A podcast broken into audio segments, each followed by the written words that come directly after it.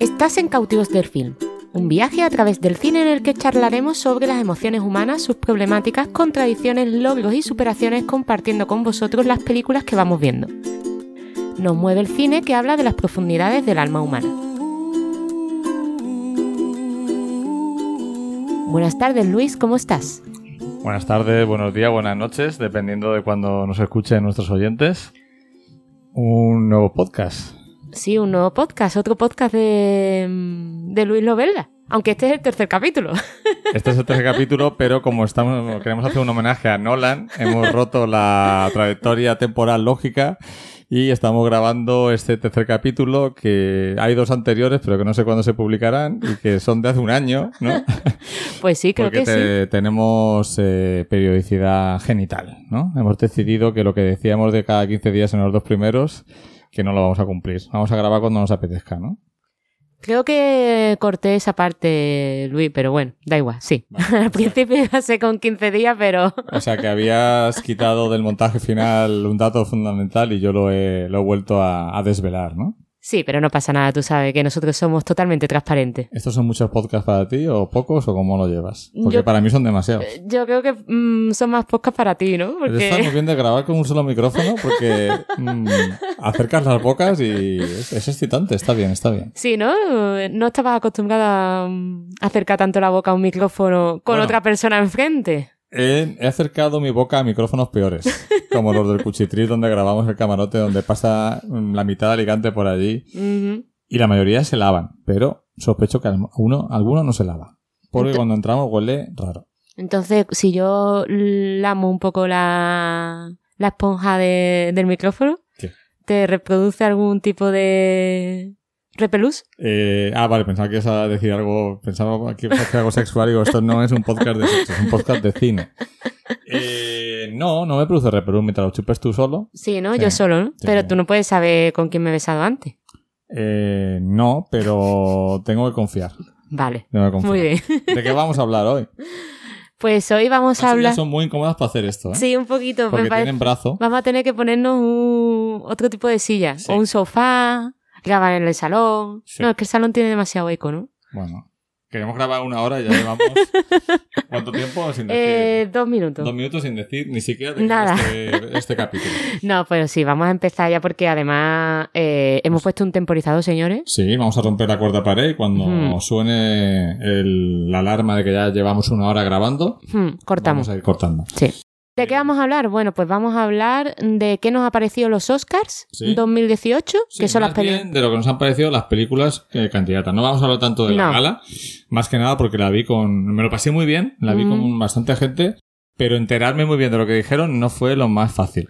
Entre la gente y entre el doblador, ¿no? Como el, No, bueno, yo- el traductor. Claro, mm, llamarlo doblador es mucho decir. O sea, además que tampoco el pobre hombre no es doblador. O sea, decíamos, el doblador está fatal este año. Que no son dobladores, no son actores de doblaje, no, Es no, tienen, no tienen el texto delante, sino que tienen que, yo lo veo muy complicado traducir humor en directo, como Hmm. les toca a los traductores de Movistar Plus. Pero entre eso y que, claro, comentábamos mucho, yo, por ejemplo, no, mm, hoy me he enterado de que Sam Rockwell, el ganador del Oscar al mejor actor secundario, le dedicó el premio a Philip Seymour Hoffman, por ejemplo. ¿Y quién es? Felicísimo, Homo. Vamos, ¿quién es Philip Seymour Hoffman? Eh, el actor este gordito, rubio, grandote, No sé qué. eh, que hizo Ah, el que, murió, el que murió, vale, sí, sí, Sí. vale. va- Pues no, el, el doblador no dijo nada, ¿eh? Mm, Muy complicado. Yo no puedo asegurar que no dijera nada. Es que, ¿sabes- la sabe- algarabía que tuvimos ahí con el Sam Rockwell. ¿Sabes qué creo que deberían contratar para traducir la ceremonia de los Oscars? ¿A Tú- nosotros? Sí. A nosotros, pero sabiendo inglés. Sí, no, hombre, eh, a la gente esta que traduce subtítulos a la vez que ¿En los festivales? en los festivales, Sí. a esa gente. Todo al final Mm. se entiende un pijo. Además, si lo retransmiten por YouTube o algo de eso, que tiene subtítulos autogenerados en inglés, seguro que es mucho más fácil para el traductor. Yo creo que sí. Una ayuda, una ayuda para Canal Plus, Claro, Movistar. ten en cuenta que para Movistar- el traductor de Movistar tiene ese tema y tiene, aparte, no solo traducir humor, sino eh, saber de cine y estar Mm. informado no solo de las películas del año, sino casi eh, de gran parte de la historia del cine, porque hay referencias a la historia del cine y a cosas de, de la política interior americana. Porque, por ejemplo, hablaron del éxito que había tenido Call Me By Your Name en Estados Unidos Mm. y dijeron, esta película eh, no la hacemos para fastidiar a fulanito. Y ese fulanito ninguno sabemos qué era. Y estaban hablando del vicepresidente de Estados Unidos. Mm. El segundo de Donald Trump, que resulta que hace muchos comentarios homófobos. Ah, y por eso estaban dicen, hablando. No, no hacemos esta película para joderte a ti, que eres un homófobo y esta película habla Mm. del amor gay, sino que la hemos Mm. hecho para hacer dinero. Mm. Pues sí, bueno, ya vamos a dejar de hablar de la gala, ¿no? Que Sí. íbamos a decir que no íbamos a hablar de la gala y hemos hablado de la Un gala. poquillo de, de- de lo, de lo que no nos enteramos en la gala. Vale. Y si quieres, eh, Flavia, podemos hacer un, un pequeño recuerdo de los ganadores, ¿no? De quiénes han sido los ganadores en la gala. Eh, que la mejor película fue La forma del agua. Mejor director Guillermo del Toro. Mejor actor principal Gary Oldman, que estaba cantadísimo. Ujú. Quizá el más cantado de la noche. Porque Hmm. en director y película había dudas. Y una cosa que a mí me gustaría que hiciera la academia Hmm. es que sacara el recuento. Ah, recuento de Es votos. decir, ¿por cuánto ganó la forma del agua en este caso? ¿O ¿Por cuánto ganó Spotlight o Moonlight? Porque estoy seguro que, sobre todo el año de Spotlight y de Moonlight, no tuvo que ser por mucho. ¿eh? ¿Y nunca sacan los recuentos? Que yo sepa ese dato nunca se, ¿No? ha, nunca se ha sabido. Eh, Quizá para, para que no diga, no salga para que- Pues, pues ha sido por uno, seguro que está comprado, ¿no? O al revés, ¿no? Porque están amañados. Sí, o, o incluso a veces por vergüenza también de que no salga ahí, a lo mejor que algún nominado no saca ningún voto ni nada. ¿no? Mm, Son datos un poco sensibles. Ya. Eh, mejor actor principal, eh, Frances Van Dorman. que hizo uno de los mejores discursos de la noche. Sí, por lo menos la parte como más divertida y reivindicativa, ¿no? O más original, reivindicativa, Frances original. parece la madre que te va a meter la bronca, ¿no? Sí, sí, además. Pero, pero en plan guay. O sea, madre guay, pero cañera. Bueno, o te mete la bronca en plan mal. Sí, ¿no? Porque como es huesuda Sí, y sí, tal, pues... No, pero hizo una cosa bonita, que fue levantarse a todas las mujeres nominadas Mm. y decir que no les ofrecían trabajo a las mujeres en la fiesta Mm. cuando están borrachos, sino que las llamaran al día siguiente al despacho a hablar en serio. Mm. Luego, otra gran interpretación femenina es la de Alison Janney en Yotonia, que es otra madre que da miedo. Oh, verdad, es el año de las madres, ¿eh? ¿Te das cuenta? hijas, o sea, yo creo que ha sido un año magnífico para las interpretaciones femeninas. Mm. De hecho, yo creo que en la, en la categoría de mejor actriz eh, había gente como Margot Robbie Mm. que hubiera podido ganar perfectamente. Eh, quizá la sorpresa de la noche es el mejor guion original para Déjame entrar. Déjame salir. Déjame salir. Siempre digo Déjame entrar por la película sueca de los vampiros. Ajá. Déjame salir.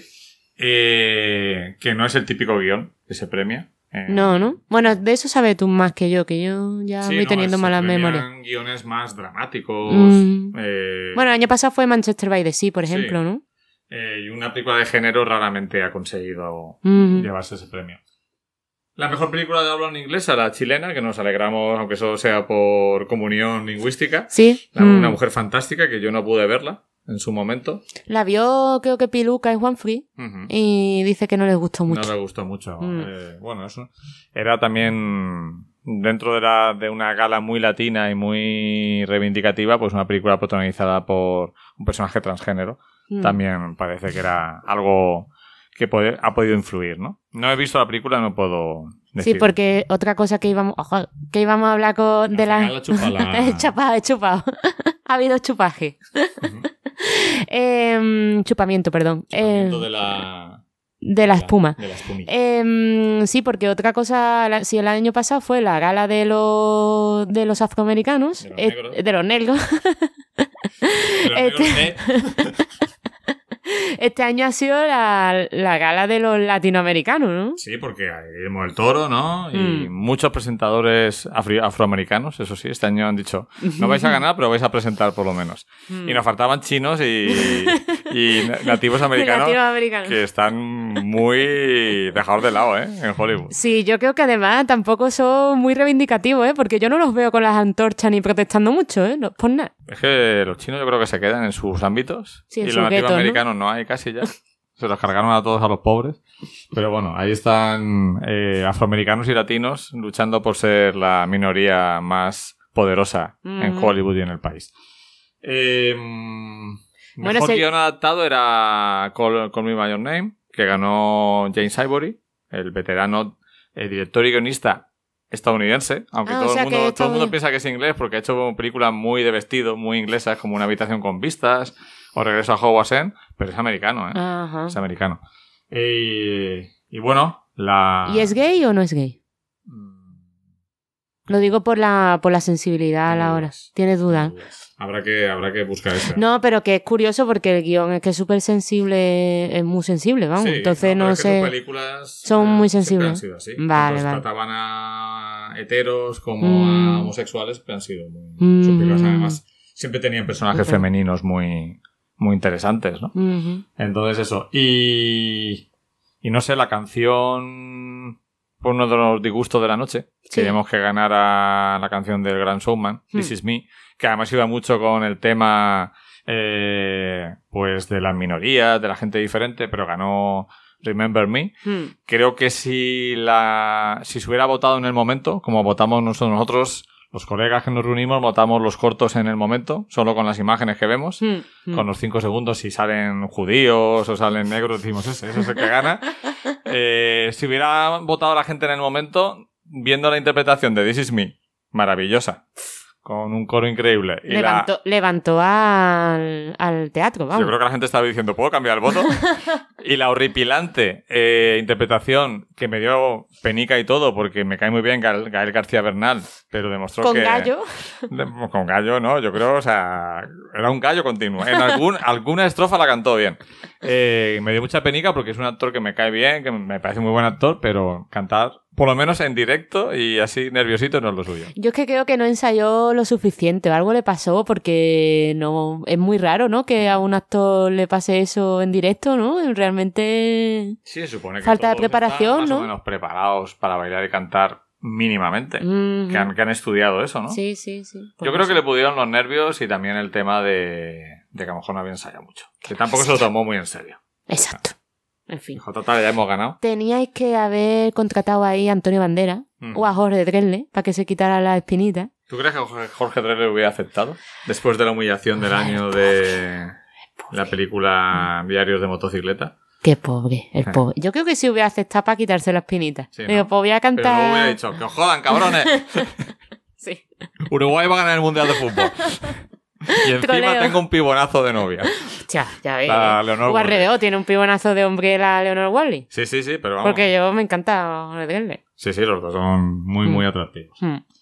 Bueno, Flavia, eh, Deja de decir tontería ya. teníamos nueve nominadas a Mejor Película. Sí. eh, que eran La Forma del Agua, Tres Anuncios en las Afueras, Déjame salir, O entrar. entrar, lo que sea, pero déjame. Lady Bird, El libro invisible, eh, Los archivos del Pentágono, Dunkerque eh, y El instante más oscuro. Sí, que el cartel que estamos viendo desde aquí del instante más oscuro parece como, no sé, los Transformers o... es que es muy raro, ¿a que El sí? hombre invisible. El hombre invisible. Eh, ¿Qué películas? Showman. qué películas te ¿Cómo el Showman ahí? o cómo se llama? El Shadowman. Shadowman. Shadowman, sí. ¿Qué películas te faltaban? ¿Qué películas eh, que has visto este año estrenadas en, o sea, estrenadas en Estados Unidos en 2017 te han faltado en la lista? Pues bueno, yo tengo aquí apuntado que me han faltado, pues por ejemplo, Disaster Artist, que ha sido como la gran olvidada de esta gala. Eh, The Florida Project, que muchos decís que sería la película indie del año en vez de Lady Bird. Y luego, que hubiera tenido más presencia, eh, Aitonia, Yo Tonia, el Gran Showman, que solo ha sido nominada en Mejor Canción, me parece que es una película pues digna a destacar. Detroit, que parece que le han hecho boicot a Catherine Bigelow, no, no sé si por temas políticos o por otros temas, no sé, o porque este año no tocaba, no sé. Eh, y, y también he visto que se han olvidado bastante de, de Mother, ¿no? De la de Aronos, Aronofsky que, que me pareció una película que por lo menos los técnicos tenía que haber estado. Hay mucha envidia porque se ha ligado a Jennifer Lawrence. Sí, ¿no? Hombre, está- es normal que le tengan envidia Está porque... estupenda, la recomendamos para los fans de Jennifer Lawrence que vayan a ver Corriendo Gorrión Rojo, Sí, porque está tremenda. estupenda. A mí me gustó, me puso mucho, pero a Flavia le puso más. Ese culo, ese, ese, esa línea del culo apoyada sobre la mesa. ¿eh? Bueno, ¿este podcast entonces va a ser explícito o no va a ser explícito? Sí, totalmente. Sí, Sí, ¿no? siempre Vale. explícito, para que nos ponga Ivo, nos ponga el cartelito ese que tanto me gusta. Vale. Pues has dicho todas las pelis que, que podían haber estado entre las nominadas. Eh, mm. Si dijeras, si contando estas nueve y todas las que has dicho, ¿cuáles serían tus cinco películas nominadas si, si fuera como antes, que solo había cinco? Yo sí que te dejo pensar y digo las mías, ¿vale? Venga, tú dices las tuyas, yo las voy a ir apuntando. Mira, mis cinco películas para este año hubieran sido eh, El hilo invisible, Tres anuncios en las afueras, Disaster Artist, The Florida Project y, mira, me voy a echar el, el dato así totalmente eh, subjetivo y me hubiera puesto el Gran Showman, porque me hizo muy Toma. feliz. Esas son las cinco que yo hubiera... Hombre, es una película muy de Oscar en otros años. un- los musicales antes siempre los nominaban. Y para poner una peli así comercial y tal, Mm, que, bueno, lleva dos meses en cartel en España, mm. no la quitan ni para atrás. Y en Mm. Estados Unidos eh, lleva 11 semanas y todavía sigue dentro del top 10. Fíjate. O sea que yo esas serían mis cinco películas mm, nominadas a los Oscars de este año. Mm, yo creo que no voy a decir las mismas que tú, ¿sabes? Para decir otra, porque coincido en tu lista bastante. De hecho, recuerdo que tanto Chi- Chicago como Moulin Rouge las nominaron, ¿no? Es, eh, Chicago ganó, ¿no? ¿Chicago ganó? Eh, no lo sé. No me acuerdo. Pero si no ganó, estuvo cerca. Vale, pues no sé, pues fíjate. Que mm, sin embargo me parece mucho mejor película El Gran Showman que Chicago. Ah, por lo menos musicalmente, como musical puro. Pero bueno. Eh, pues mis cinco películas me quedan otras dos, pero a ver cuáles serían las otras dos. Va, sí, voy a dar otras dos así que tampoco están. Vale. Venga. Pues por supuesto El Hilo Invisible, porque me parece que ha sido la mejor película de este año, por lo menos de, de lo que llevamos de año en España. Eh, tres anuncios las afueras, de Disaster Artist, Mother y Detroit. ¿Por qué Mother y Detroit? Bueno, pues Mother porque me parece una apuesta súper original, aunque bastante efectista a la hora de, de terminar, ¿no? Y de que todo sea un círculo en su guion. Y Detroit, puesto que no lo he pasado peor en el cine en mi vida. La- así de claro. Y además por lo que pasó. por lo que pasó en el cine mientras la estaba viendo y mm, porque me impactó bastante tanto las actuaciones. Para que se nominaras que se te inundó la sala de cine. Sí, casi, casi. Hombre, si en Hollywood lo hubieran sabido, pro- probablemente la nominan, ¿eh? Probablemente como película más realista del año. Sí, ¿no? porque por efecto de sonido lo hubiera. Hubiera estado bien que, que la película en ese momento pues hubieran metido a, lo- a un afroamericano en la bañera, como suelen torturarlos, y que en ese momento se te hubiera inundado la sala de... Hostia. Eso ya hubiera sido la leche, ¿no? Sí, Sentir lo mismo que el afroamericano, ¿no? Si hubiera sido una película como La forma del agua, lo mismo. la parte de, de la inundación en, en el baño, eso hubiera sido bien. Es una pasada. Eh, bueno, yo justificar un poco de Florida Project me parece la película indie del año porque por un lado aprovecha todo el ambiente, todo lo que rodea a Disneylandia, a Disney World en Florida, toda una serie de moteles horteras pintados de rosa que me parece que en- encontrarlos y saber usarlos de forma dramática es muy interesante. Y luego porque nos habla de una serie de personajes que en la vida real nos resultarían muy molestos, Mm. pues unas madres chonis, unos niños bastante pesados y bastante insolentes, pero que la película nos hace comprender un poco a esos personajes. Y me gusta mucho, eh, no os- lo comentaremos más, la forma en que cuenta algunas cosas. Algunas de las partes de la historia las cuenta de una manera muy original. Eh, Disaster Artist, porque. Primero, porque me lo pasé muy bien viéndola, porque me reí muchísimo, porque me esperaba que se centrara más en el rodaje y me sorprendió toda la parte, toda la primera parte de gestación del, del proyecto y el personaje de este director loquísimo está increíble. Yo creo que además una de las grandes injusticias de la noche es que no hayan nominado a, a James Franco a mejor actor Mm. porque es una de las interpretaciones del año. Y luego, eh, Gran Soma, por lo que he dicho, porque hacía muchísimo tiempo que no salía tan contento del cine y creo que... ¿Cuántas veces la he visto ya? ¿Dos? ¿Tres? El un show me la hemos visto dos veces. Dos veces. Pero si no la quitan en breve, volveremos a ir a verla. Puede ser una opción y mañana verla, ¿no? mañana es que es miércoles, día del espectador, o sea que no porque por otra cosa, pero. Sí, sí. No, nosotros también vamos en- a esas películas, nos gusta ir miércoles para ver la sala más llena Exacto. y hacernos, o sea, sentirnos felices de compartirla con, con el público, ¿no? Que hicieron una cosa muy chula en la gala, que fue, en la gala de los Oscars, que fue irse con varias estrellas Mm.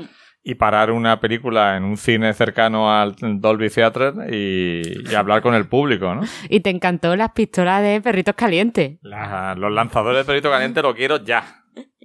Eh, molaban mucho los bocadillos de 6 metros, que por supuesto se lo dieron a Guillermo del Toro, Aunque por supuesto.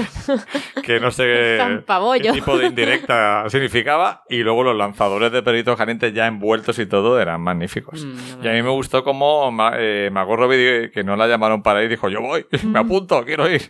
Y nada, está, estuvo muy, muy chulo ese momento. Bueno, Margot Robbie se lleva el premio a la mejor vestida y maquillada de y, pe- y pe- y pelada, ¿no? ¿Cómo se llama? Y mm, eh, peluquería, peinada, pelada. y, pein- Es- esquilada. y peinada de la noche, ¿no? Porque iba, chica, iba súper elegante Sí. y muy, muy acorde con como lo que quería aparentar ella, ¿no? Sencillez y no sé, me pareció que, que iba muy elegante. Era como, sí, era como de... Transmitía una de las que más naturalidad transmitía. Exacto, naturalidad. Me resultó muy natural, la- o sea, decir, voy, no sé si será así, pero parece que voy con la cara lavada. Sí. Y nada más, aparezco Mm. aquí.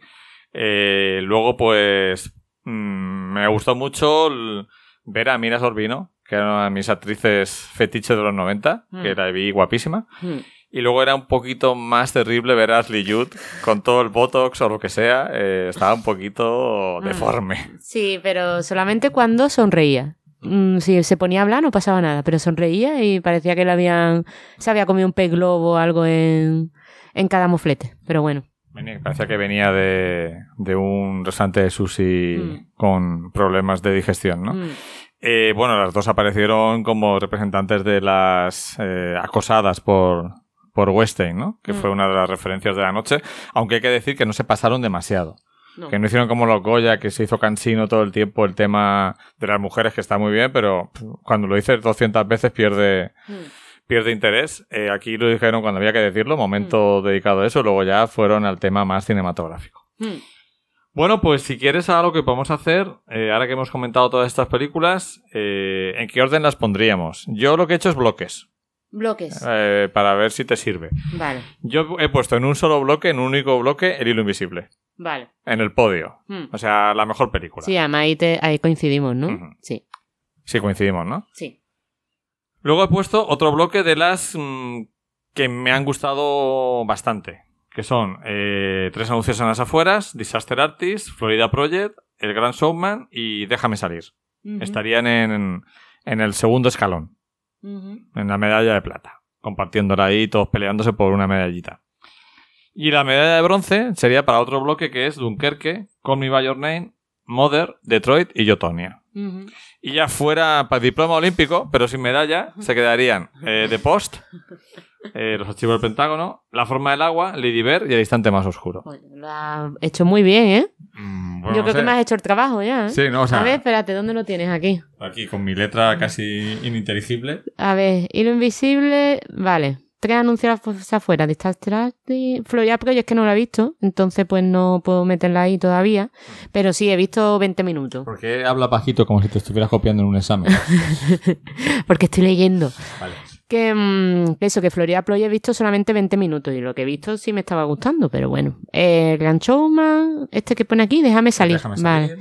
Después de un que Call Me By Your Name. Bueno, es que Call Me By Your Name yo sí la metería dentro de. de plata, ¿no? Sí, porque me gustó.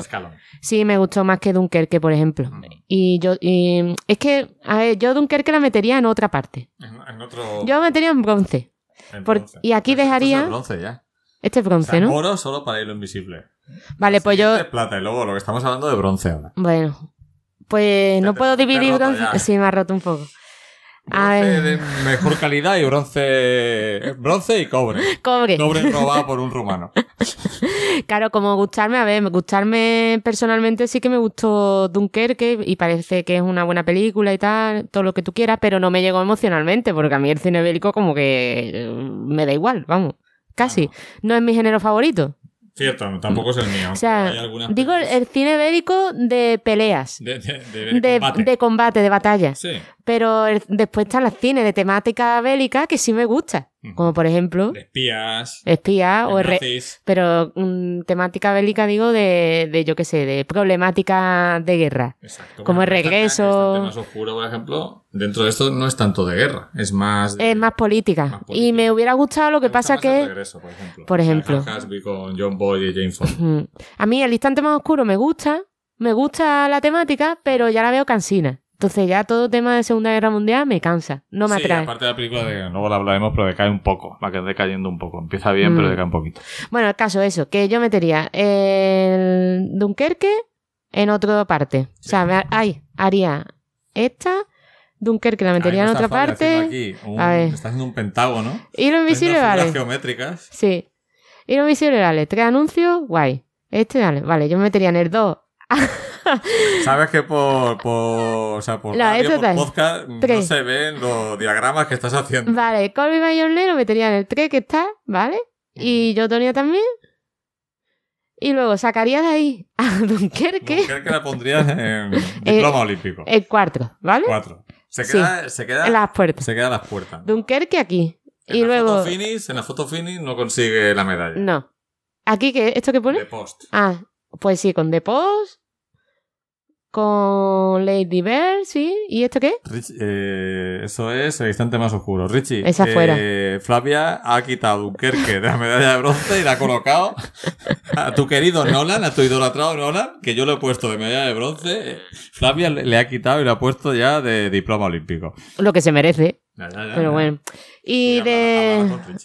Si, mira, si hubiera creído Nora más en su película, hubiera estrenado más cerca de los, de los Oscars, así de claro. Y le voy a quitar el reloj y la tontería de los tres tiempos. De- de los- los tres instantes temporales. Y de la. Eso, exacto, los tres estantes temporales y recargar tantas veces que el bombardero Y el se del rundió. avión también lo voy a quitar. y al del barco. mira Al del barco. Con los chavales. El del barco. Madre mía. Eh, bueno, pues eso. una película de hora y diez. Exacto. Sí, pues. bueno, y en el y en quinta posición dejaría la forma del agua por meterla en algún lado. En- tú la que meterías en la papelera de reciclaje. Sí. por lo menos pa- para premio. Porque como fábula y cuento está muy bonito, pero.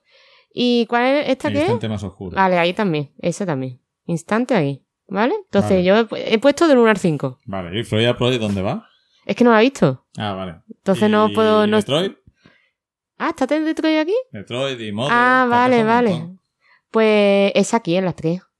Vale, Modern y Detroit. vale. ¿Y Disaster Artist? En la 2. El A2, como Como- lo tienes tú. Como los tres anuncios. Sí. Yo los que lo he puesto entre las cinco para decir unas distintas a ti. Y déjame salir donde la metes. ¿Dónde la metido tú? En, en en Este, el 2, es igual que El tú, menos clavado, Florida. ¿no? Sí. Vale, Lavado a Luis. vale. Muy bien.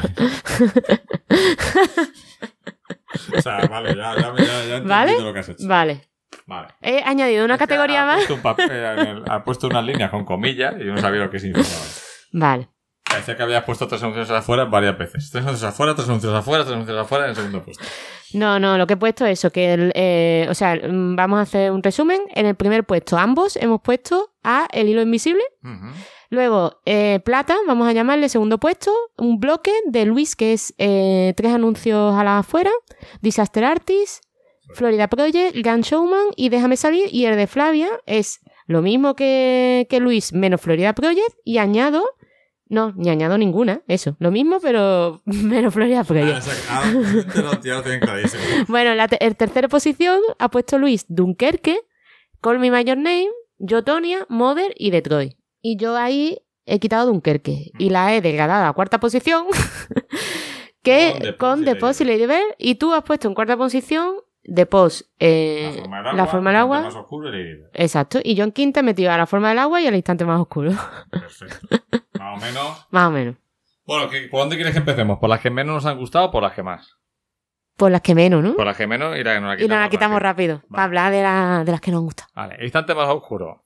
Empieza. Gary Oldman eh, y, y poco más o algo más que la, la gran interpretación de Gary Oldman. Mm, Gary Oldman y el maquillaje. Gary Oldman el maquillaje. La primera parte está bastante bien dirigida. Sí, además en general está la peli bastante bien dirigida y tiene visualmente tiene cosas interesantes. Lo que pasa es que se hace repetitiva A mí visualmente me gusta, por ejemplo, cuando el Churchill se va a la azotea ahí a pensar. Se va al rincón de pensar. Y lo, ensa- y lo enlaza con la parte de, bueno, de la, de la batalla esa que hacen paralela, ¿no? De movimiento disuasorio Sí. para, O sea, para Dunkerque, ¿no? Precisamente, claro, de Dunkerque, pero hay otros que se han quedado aislados y, Mm. y les hacen creer que, les- eh, digamos, que los llevan para allá los alemanes y, y Mm. sacrifican, sacrifican gente, ¿no? Mm. Y bueno, eh, la película plantea dilemas morales muy interesantes como ese.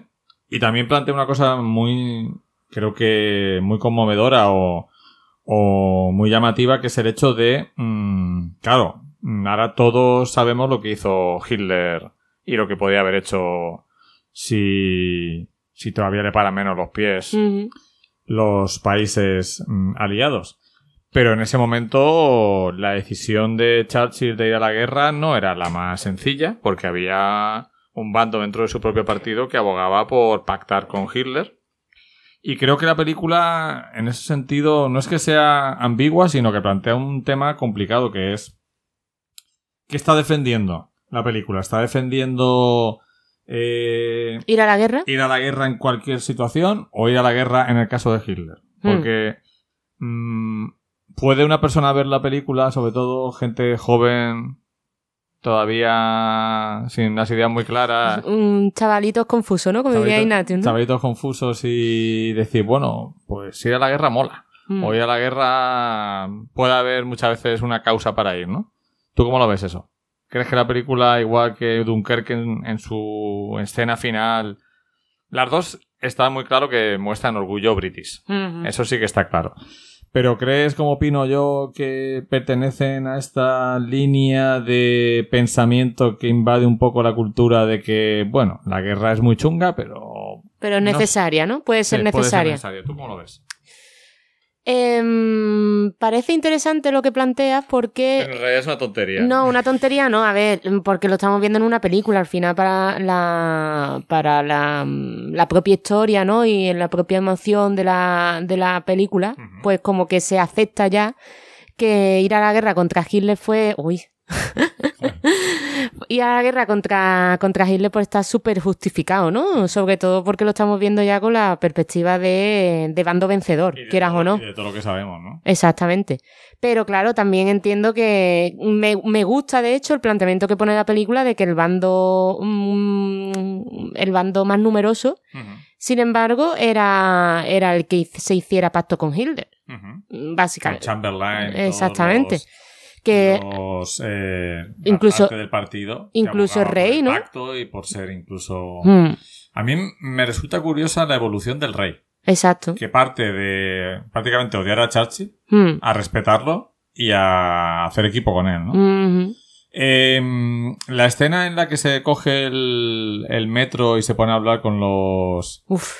con los londinenses para testar ¿Del un poco pueblo? la calle yo no digo que no me la crea pero eso en España no pasa Mm, y ahí es, ahí sí que vi el tufillo que me dijiste que comentas de, de que esta película ah, va hacia un bando. Sí, sí. ¿Sabes? O sea, que te muestra realmente lo que. O sea, ese, ¿no? Que se posiciona, ¿no? sí, sí, sí. Que la película se posiciona ahí, ¿no? Cuando vas al pueblo y creo que es un poco. mm, tirarla un poco de demagoga ahí. Sí, es cierto lo que dices, pero yo creo que tiene mucho que ver con el carácter anglosajón y británico. O sea, yo creo sí que me creo a los británicos sacando ese orgullo. El orgullo español existe, pero de otra manera, quizá más por nuestra gastronomía, nuestro fútbol, nuestras tradiciones, pero ese orgullo, en cierto modo, militarista o incluso eh, imperialista, porque fueron el gran imperio británico, ¿no? Aparece ahí.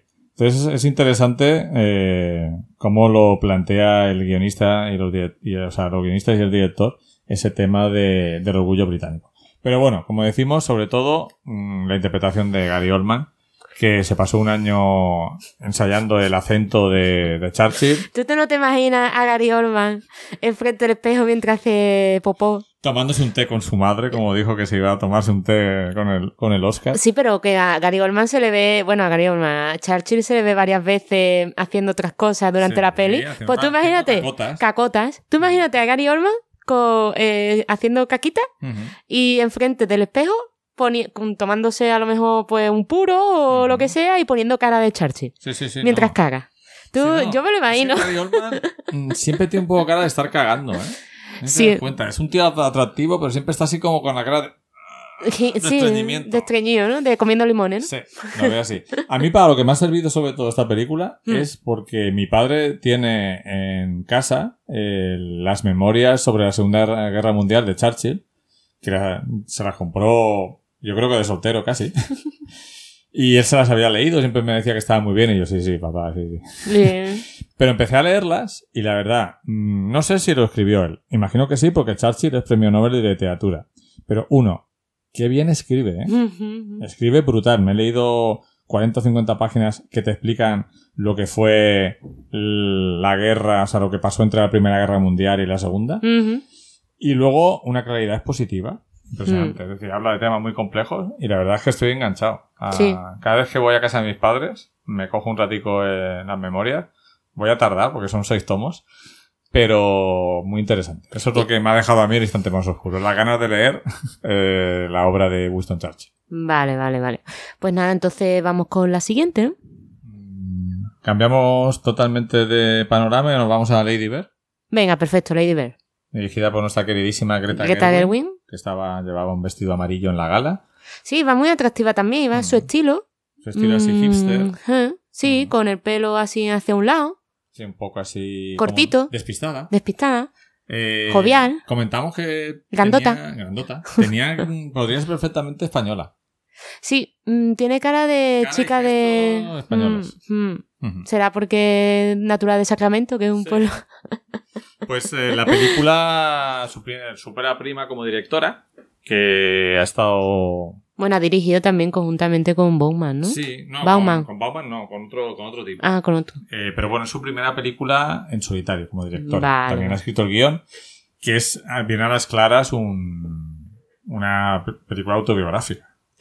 Por lo menos eso parece. Parece, porque nació en Sacramento, igual que ella, la protagonista, mm, se educó en una escuela católica, Ujú. igual que ella, es rarita, igual que ella, eh, y ya parece que mm, tiene inquietudes artísticas. La película a mí me parece, lo más destacable de la película es que coge un género, un subgénero súper mm, trillado del cine americano, que es el Coming of Age, o las películas de De instituto, ¿no? del el último año de instituto, que acaban con el baile de graduación, the prom. the, pr- the prom, eh, pero mete cosas que se nota que son muy personales. En lugar de. Se ha comparado mucho con una película que a mí me gusta más, que es la- las eh, ventajas de ser un marginado.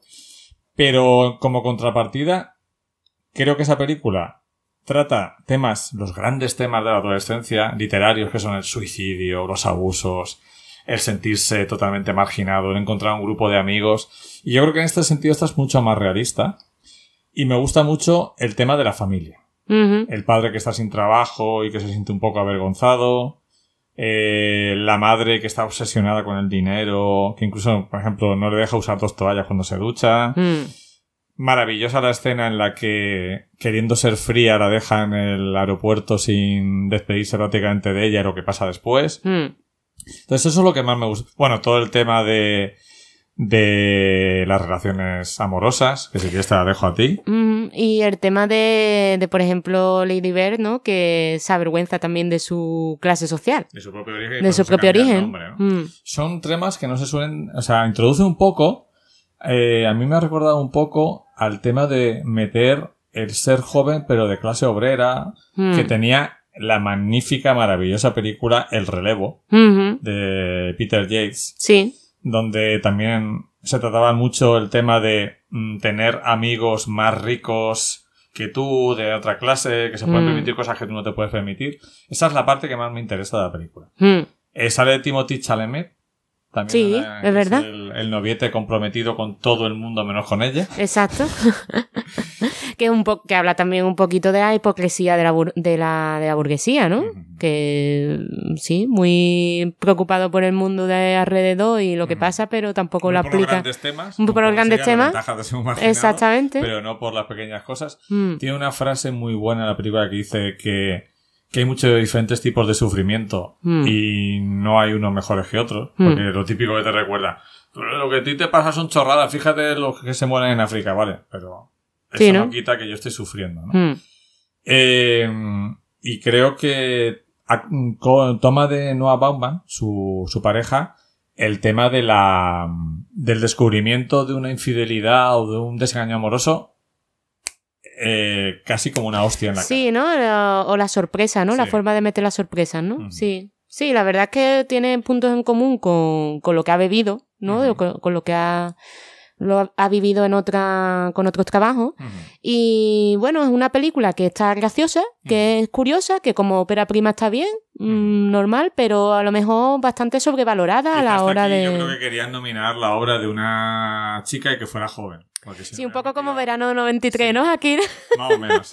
Has metido, has metido ya tu cuña. Eh, y quizá Catherine Bigelow, eh, pues ya, ya está demasiado consolidada. Y preferían, mm, digamos, Dar voz, ¿no? dar A voz otra persona. A una chica de otra generación, ¿no? Mm. Entonces, eh, creo que. Si es por eso, vale. Si es por eso, bienvenida a Greta Gerwig. Eh, Steven Spielberg. ¿Quién te ha visto, quién te ve, no? Ay, El bueno. del Pentágono. Sí, es un poquito, bueno, eso, que se ha quedado como muy buen tema. Mm. Una película Nominada curiosa. solo a dos Oscars. Así Película a y actriz. y actriz. Que ahí a lo mejor en vez de actriz hubiera estado mejor actor, ¿no? Pues sí. La Mm. verdad que sí, porque Tom Hanks está estupendo. Pero bueno, lo que dijo Gonzalo Eulogio en la charla de los Oscars sobre la nominación de Meryl Streep me gustó bastante. Sí. ¿Qué dijo? A ver. Pues que han nominado el personaje. Mm. O sea, lo que han premiado es ese personaje. Sí, además es curioso porque ese personaje hace poco vimos la, la supuesta continuación, que esto es como una precuela, ¿no? Eh, la- los archivos del Pentágono es la precuela de, de todos los hombres del presidente. Las Y- sobre Washington Post. Exacto. Primero es la ocultación del gobierno de las grandes mentiras de la guerra de Vietnam. Hmm. Hombres del presidente es el Watergate. El Watergate en sí. Y del personaje de Meryl Streep solamente hablan en un momento, en una llamada telefónica. Nunca, nunca ni se hace, o sea, visible. todos los hombres del presidente. Exactamente, en la película de, ¿de quién era? eh?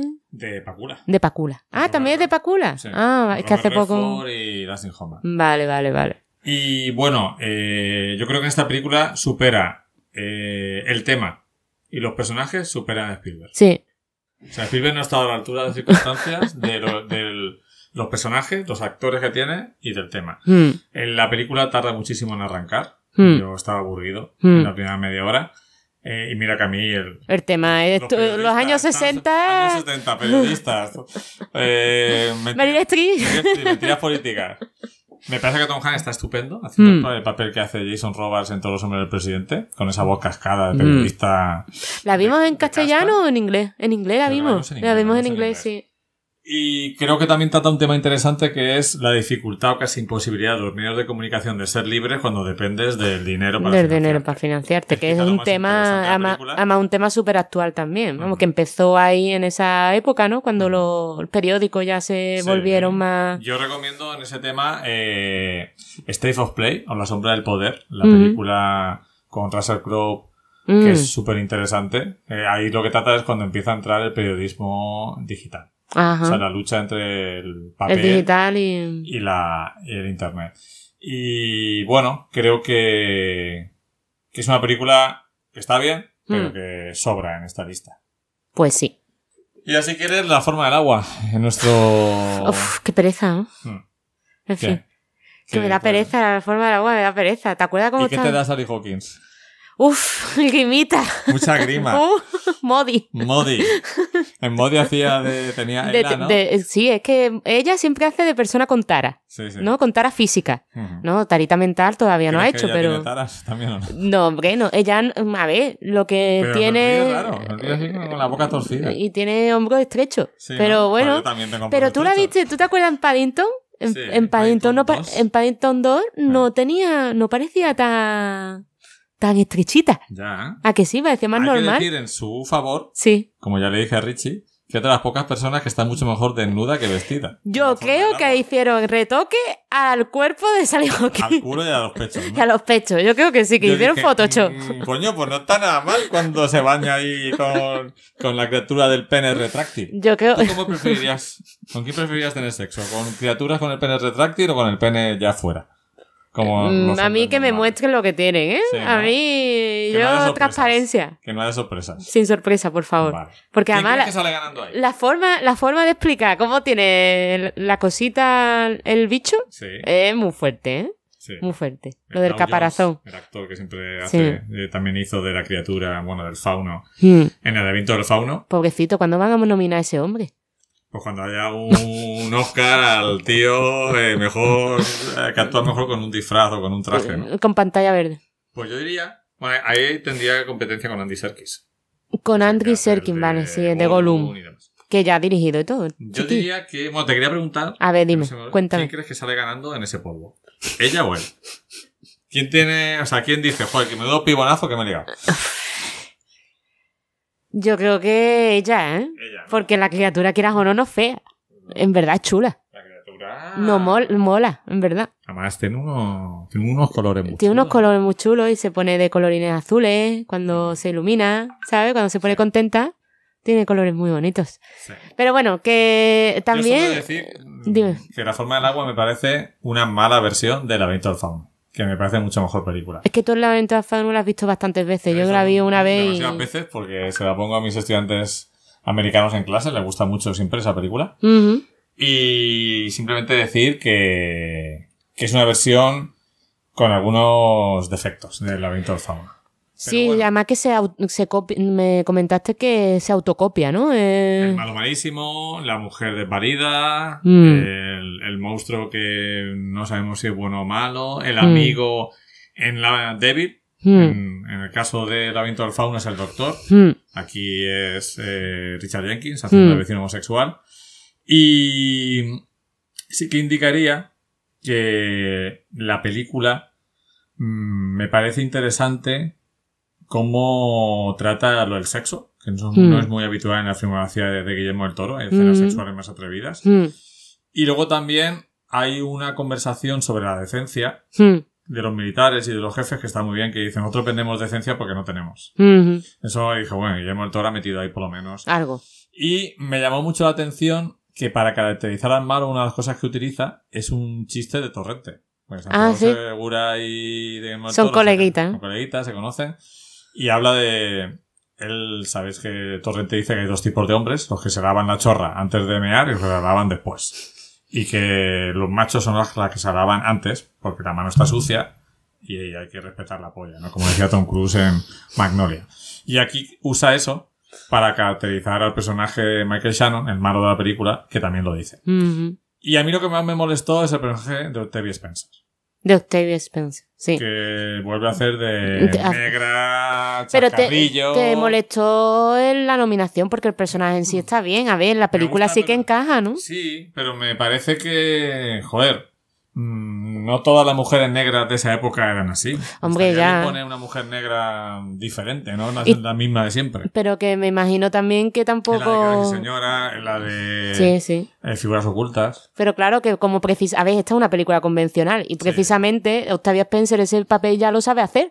Pues normal que la elijan a ella. Es que yo creo que sí está bien elegida porque el, per- No, no, el sí, papel... O sea, ella es perfecta, Mm. me refiero que hayan dibujado un personaje así. Ah, bueno, pero es que la película es súper convencional. Sí, sí, claro. O sea, es que yo creo que tiene cero- para ce- gustar a todo el mundo. Sí, además el subtexto que pueda tener, el que pueda tener, eh, me parece también que es bastante peligroso, ¿no? Porque que la pobre mía muda nada más que pueda aspirar a un bicho del agua que no habla ni con él ni, o sea, se comunica a través de esto, porque Los realmente... raritos- Los raritos los podéis eh, pillar con otros raritos. Sí, ¿no? Es que me parece un poco como Sí. limitar la, o sea, limitar aún más las, cla- las clases, ¿no? O- A mí me parece Que, una no película, sé. una, una atractiva película comercial y poco Mm. más. Buena Mm. en su género, Sí. muy bonita, bonita Visualmente. visualmente. pero sin un gramo de auténtica verdad. No, y además demasiado referente. O sea, es que yo creo que no hay nada nuevo. O sea, a ver, que tampoco yo voy al cine buscando cosas nuevas, ni, ni buscando Sí, ese no, tipo de...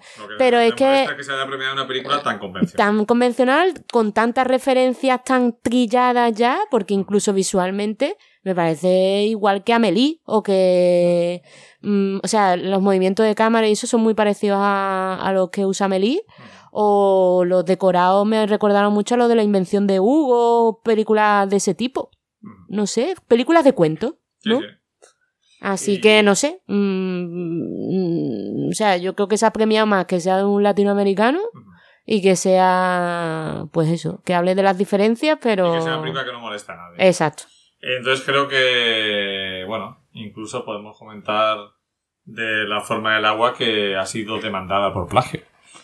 Ha sido demandada por plagio, pero de- por las referencias o porque existe un. No, porque existe una obra de teatro que también tuvo un estreno de televisión que hablaba de una chica que trabaja en un laboratorio de la Guerra Fría Ah. y eh, entabla una relación especial con un delfín.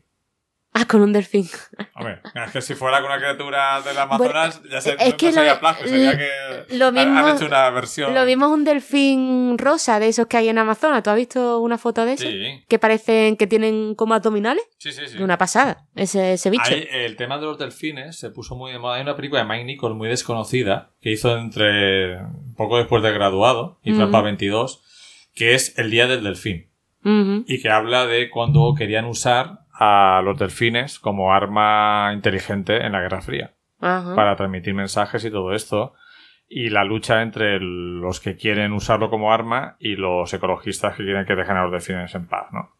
¿Qué sería como usar paloma mensajera pero marítima? Pero y más inteligentes. Ujú. Es una película interesante. Fallida, pero interesante. El Día Mm. del Delfín. Aquí meto yo una cuña setentera, como siempre, aunque estemos hablando de los Oscars. Eh, ¿Qué más quieres comentar? ¿Pasamos al- a películas que nos han gustado más? Esta ya liquidada. ¿no? Esas ya liquidadas. Si quieres, comentamos rápidamente. Dunkerque. Dunkerque. Dunkerque, que yo la he metido ahí Ah. también. Dunkerque, poco más que decir, que es una, es una experiencia, es una película experiencial, eh, para ver en pantalla grande, Fenomérica, fenomérica ¿cómo, le- fenoménica, ¿no? cómo decía? Fenoménica. Fe- de, los fenómenos. ¿De los fenómenos? ¿O de los feromonas? Eh, también hay. Y yo creo que simplemente es muy disfrutable en pantalla grande, que te mete totalmente en la situación. Me gustó mucho la historia de los dos chavales intentando escapar como fuera de la playa, ah, usando todos los recursos posibles, te sientes como ellos. Mm.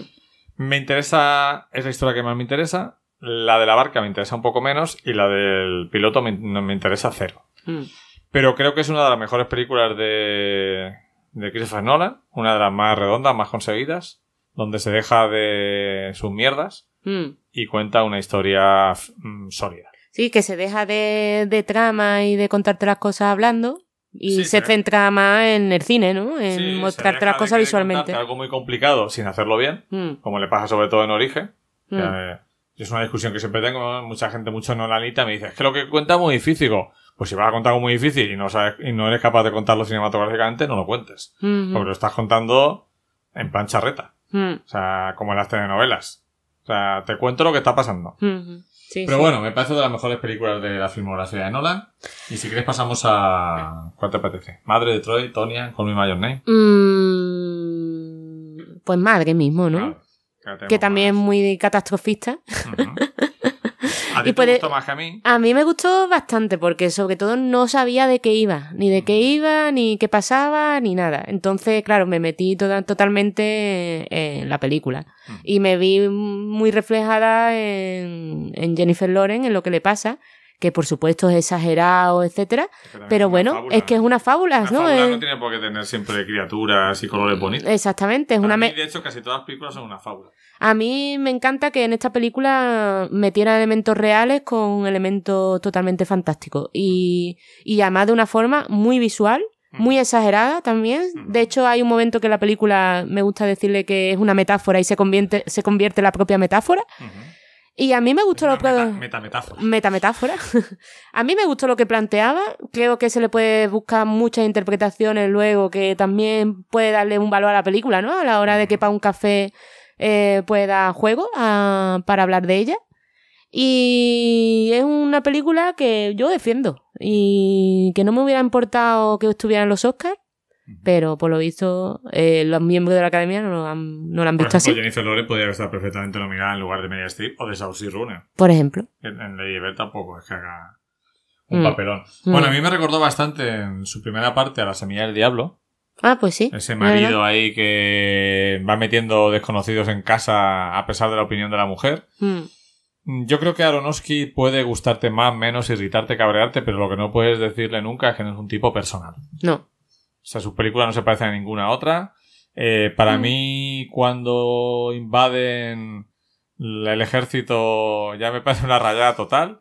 Pero la inquietud que todos hemos sentido alguna vez de cuando em, se te mete gente pesada en casa, hasta aquí lo lleva al máximo, sobre todo la sensación que tiene ella de estar sola, Mm, absolutamente sola, y que su único apoyo, que es el marido, eh, está del otro lado. mm. Hay mil interpretaciones en esta película.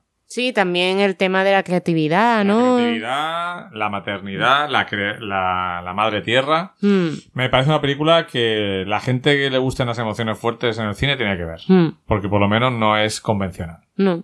Bueno, yo, Tonia. Uy, yo, Tonia, qué graciosa. Es que esta ha sido una película una de sorpresa, porque creía que iba a ser una película mucho más La convencional. recomendamos a nuestros oyentes porque es una película que ha tenido cero éxito. Sí, no Ha funcionado muy mal. Jo, Eh, se ha estrenado, yo creo que no ha sido bien vendida.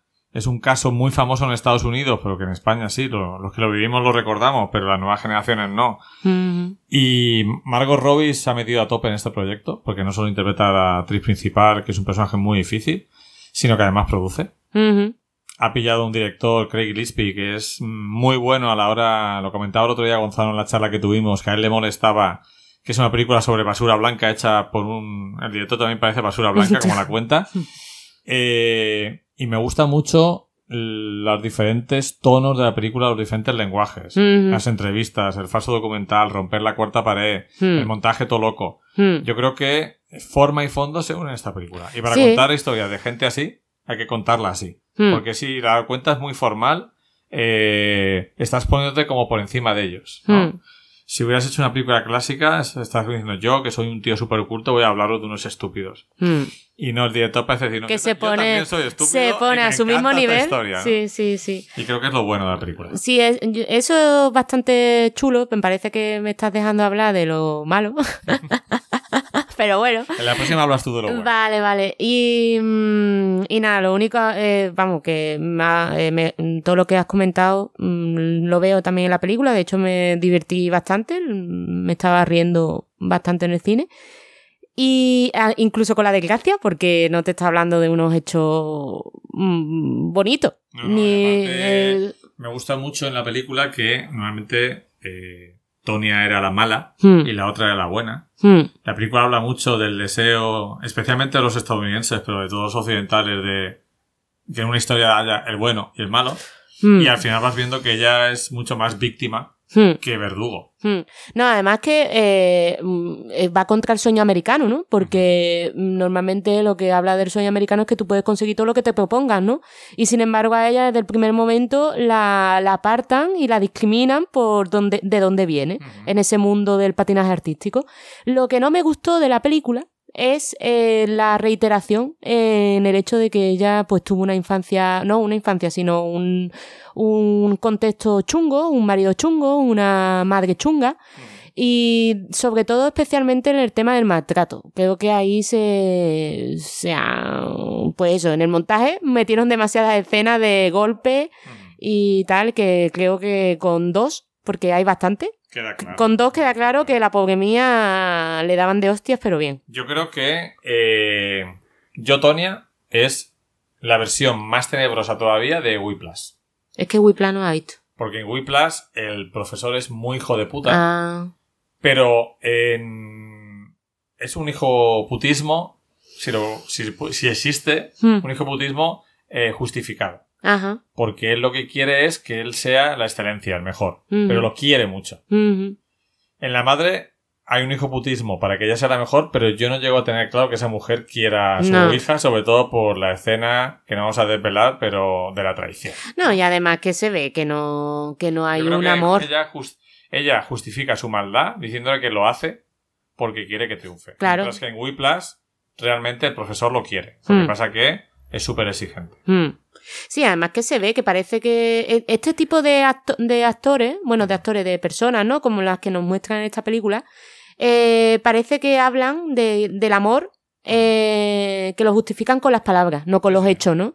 Y aquí se ve, porque los hechos no parecen que sean personas buenas, que sean personas eh, que aman a sus seres queridos, sino al revés. Son personas egoístas y, y bueno, basura blanca, ¿no? Como dice, que, que por sus circunstancias y por su vida, pues no hacen las cosas bien, ¿no? Sino podrían hacerlas mejor, ¿no? Y muy mal, muy mal, que no hayan nominado al guardaespaldas. Pues sí, porque guardaespaldas, la verdad es que es maravilloso. Maravilloso. Increíble. Además, todos los actores se parecen bastante a, a las personas que recrean. Sí. Quizá la que menos se parece es eh, Margot Robbie, pero, Sí, pero aún así- es demasiado guapa. Aún así, se parece. Sí, Está tiene un bien. punto, tiene un punto. Joder, sí. Eh, y yo destacaría la secuencia del incidente. El incidente que cambia la vida para siempre de Tonya Harding está rodado con una fuerza. Y está, increíble. creo que plano secuencia, casi, Sí, ¿no? Casi plano secuencia. Mm, Mm. mm. Que eso te flipa a ti. Eso me encanta. Eso me encanta. eh, Call me by your name. Call me by your name. Llámame por tu Mm, nombre. Uy, Mira, hay que ir acabando. uh, Flavia. ¿por qué nos queda? Mucho. Vamos a meterle caña. Pues venga, a ver. Eh, uf, nos queda bastante. Sí. Pero bueno. Call Me By Your Name. Bueno, pues Call Me By Your Name me parece una película mm, chula que crece a mitad de, de, de, de rodaje, de rodaje, De la producción. de la producción. Y mm, al principio sí que es verdad que no te acuerdas que te dije, uff, no, no sé si estoy entrando, me, cerquita de pararla. Estuvimos cerquita de abandonarla, sí es verdad. Pero llega un momento, no sé, no sé a partir de cuándo. En que, el, en que el romance empieza. Sí, cuando el chico se declara, ¿no? Sí. Bueno, pues sí, que van a- al pueblo y tal, y se declara. Pues a partir de ahí me, me cautivó, porque creo que trata muy bien. O sea, ahí, en ese momento entiendes todo lo demás. El proceso de cómo una persona le gusta a otra. Eh, creo que no es del tirón, sino que es como un proceso. Y eso es muy difícil de mostrar. Exactamente. Súper difícil. Porque ¿cuántas películas hemos visto que dos se enamoran porque lo dice el guion? Exacto. Que lo dice el guion, o porque hay guerra de sexos, o porque. O sea, como muy convencional. Y eso no pasa en la verdad, en la realidad. Y esta lo refleja muy bien. Refleja que los mismos personajes mm, se están enamorando inconscientemente. Exacto. Mm, Eh, a mí me, ya te digo, coincido contigo, desde que se enamoran la película mm, es grandiosa, me recuerda a los grandes clásicos del cine europeo. mm. Eh, y destacaría, por un lado, Carmi Harmer, que es un actor que hasta el momento me parecía espantoso. Eh, lo hace bastante bien. Es el rubio guapo. El rubio guapo. Y Muy chaval- guapo. Es muy guapo. Creo que es gay declarado. Sí, ¿no? Abier- abiertamente gay, como dicen los americanos. Eh, y el chaval de 17 años, el Timón de Chamelet, que es muy difícil el papel que hace para un chaval tan joven. ¿Cuántos idiomas habla en la película? Pues habla alemán, francés, inglés e italiano, ¿no? Y eso lo hace súper natural también. ¿eh? Sí, eso sí. Me, me mola mucho porque. original, Sí, porque no me imagino cómo doblado. Además, bueno, si hubiera estado en pa- español, también si el chico hablara español ya te mueres si la doblan. Pero sí, es que realmente mi sobrino y mi hermana viven en un ambiente así, bilingüe, y es que así, es que tú con cada persona hablas de con- en un idioma distinto si lo has conocido en ese idioma. Entonces, pues el chico... con la gente en el idioma que la has conocido. Exactamente. Yo, por ejemplo, en la universidad tenía compañeros eh, valenciano parlantes que Mm. quería que me hablaran en valenciano para practicar para los exámenes y era imposible. Mm, Me habían conocido en castellano y había una amiga que hablaba con su novio en valenciano y giraba la cabeza y me hablaba en castellano. mm, mm. Además es como... Sí, sí, él- la mente está hecha, bueno, o sea, el... Y la película tiene... eh, un... A mí me ha sorprendido que esta película la nominaran porque tiene una franqueza sexual en algunos momentos bastante fuerte para ser una historia realmente donde uno de los dos es menor. mm, Eh, me gusta mucho lo que dice lo que le dice el padre, el discurso final del padre. Me encanta el texto, pero Mm. me parece que es un pelín pegote. Sí, que viene... Como, de- de- te has hecho una película tan natural todo el tiempo y Ya luego me, ya- me mete eso tan, parece algo tan impostado, ¿no? ¿no? Exacto. Pero sí que me Pero parece muy bueno los tres minutos finales de él mirando el fuego, llorando del chaval. Hmm. Es que así, es que cuando termina el verano y tienes un amor así que ya no sabes si va a pasar algo más o no.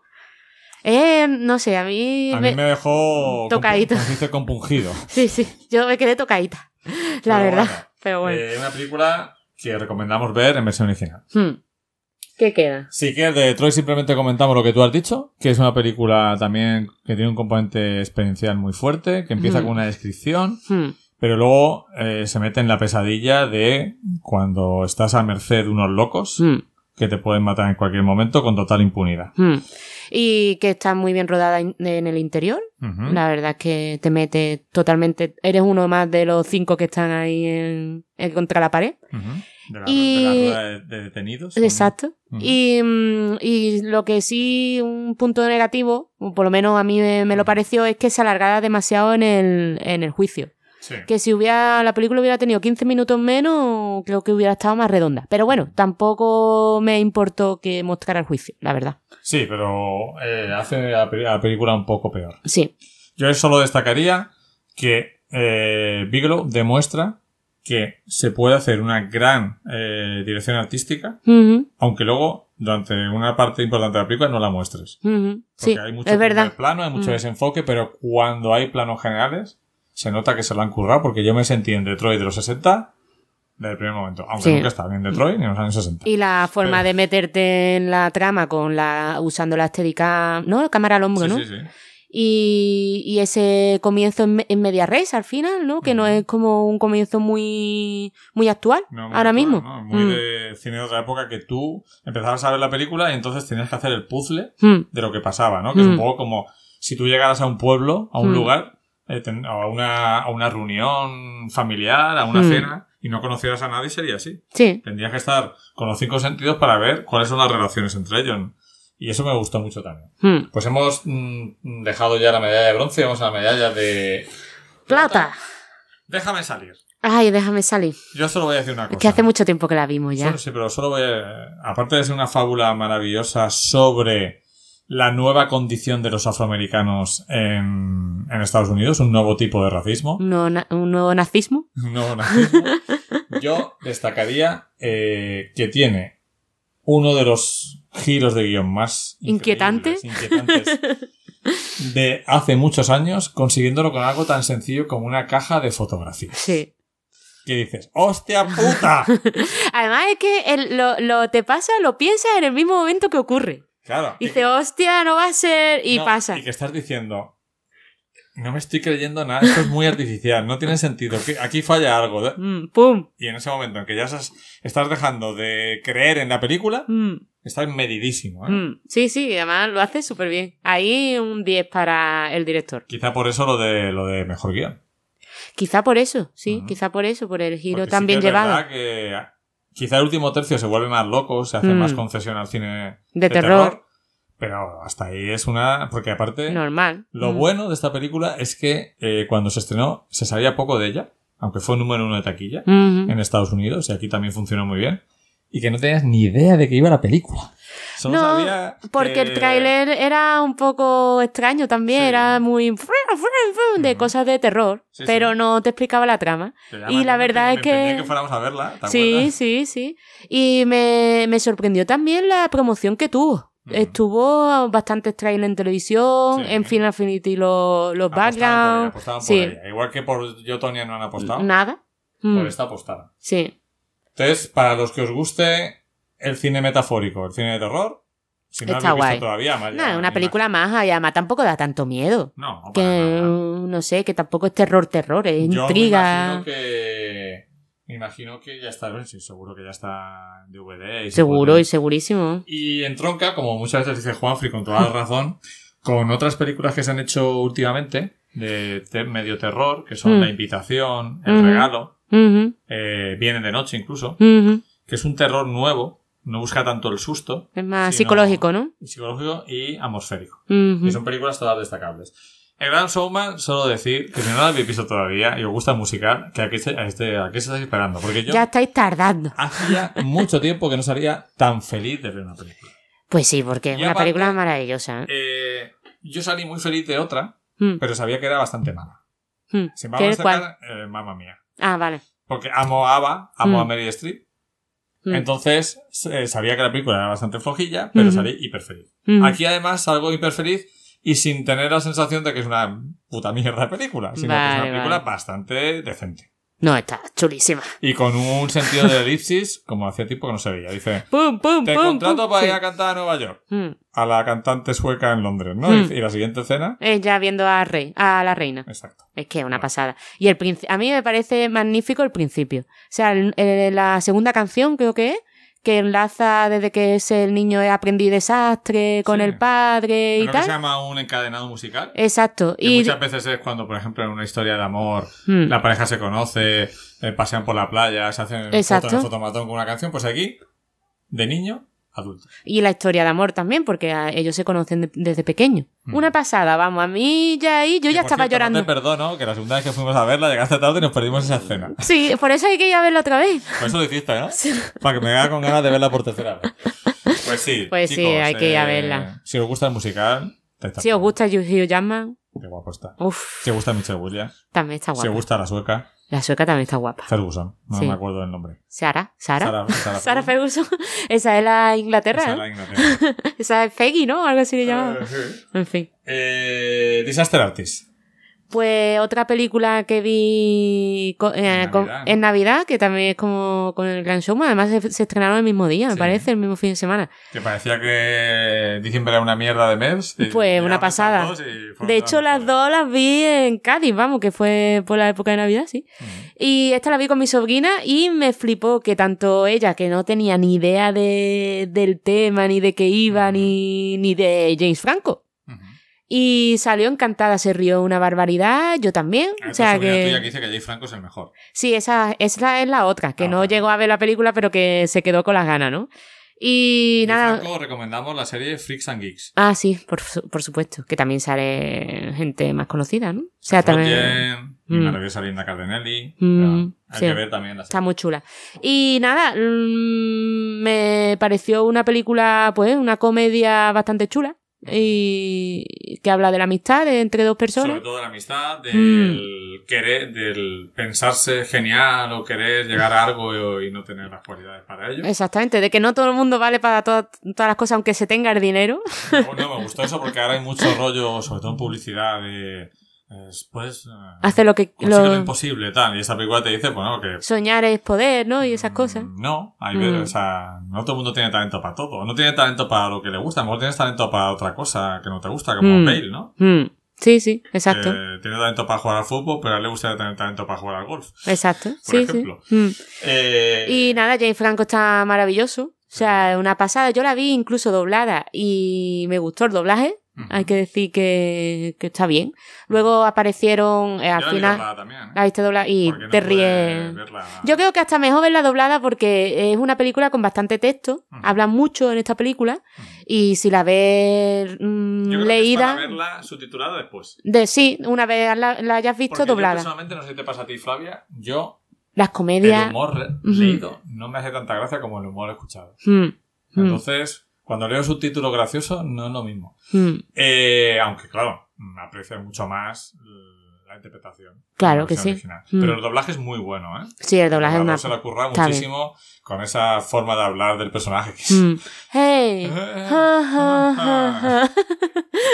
Es que terminas hablando así como Me habla el protagonista. La escena de- del estreno. Sí, el ah, sí. estreno del giro que le da el amigo Mm, de, de cómo la película. está chafado, ¿no? De, de Mm. vaya fracaso y, y le da la vuelta. Mm.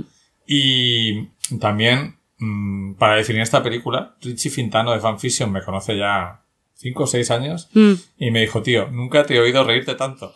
Es Yo que- no, soy, no soy de risa fácil.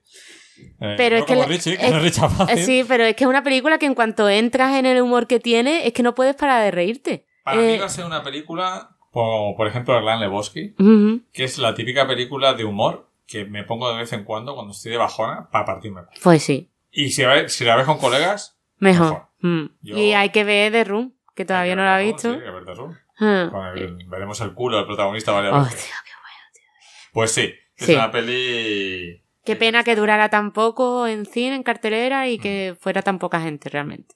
Porque, por ejemplo, en la adolescencia yo creo que hubiera funcionado súper bien si lo hubieran vendido un poquito más para adolescentes. Yo creo que el, el punto gamberro lo pillan. Pues sí, sí, sí, lo pillan. Mm. Y ese deseo de chaval de... De querer hacer cosas. Es que tú te ves un poquito también identificado con ¿Quién no ha el personaje ese de... de, si, si te ha interesado mínimamente la cultura de crear tú también. Sí, y de los colegas, ¿no? De poquillo, si no nos dicen, si nos pone impedimento para hacer, pues vamos a hacerlo nosotros, ¿no? ¿Por qué no? Sí, sí. Creo que es un mensaje positivo, aunque después sea un- el resultado no sea mm, todo lo bueno que se pueda Y lo desear. importante de haber hecho una cosa. Y eh, porque él lo hizo, pasión. además habla, ¿no? Que, que lo hace por su colega. Exacto. Entonces, al final habla de la amistad. Me gustaría un poco saber de, ¿no? Todos queremos saber de dónde saca el dinero, ¿no?